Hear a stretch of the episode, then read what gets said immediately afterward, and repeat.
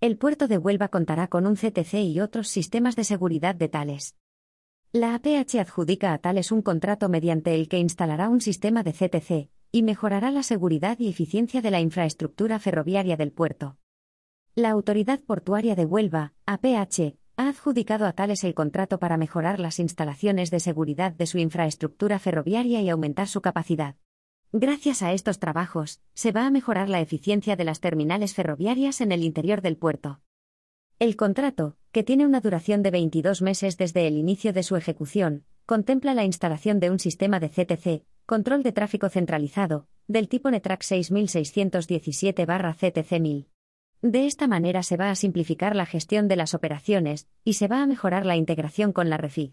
Y es que el nuevo sistema va a estar conectado con el CTC de ADIF que controla la terminal de mercancías de Majarabique.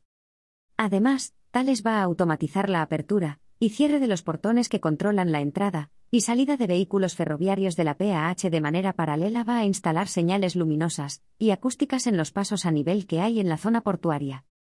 Tales, como actor destacado en la red ferroviaria española, apuesta por la transformación digital de la infraestructura de transportes mediante una importante inversión público-privada que contribuya a una recuperación económica desde la sostenibilidad y eficiencia, muy relevante en el entorno del transporte de mercancías, ha declarado Fernando Ortega, director de negocio de transporte en España.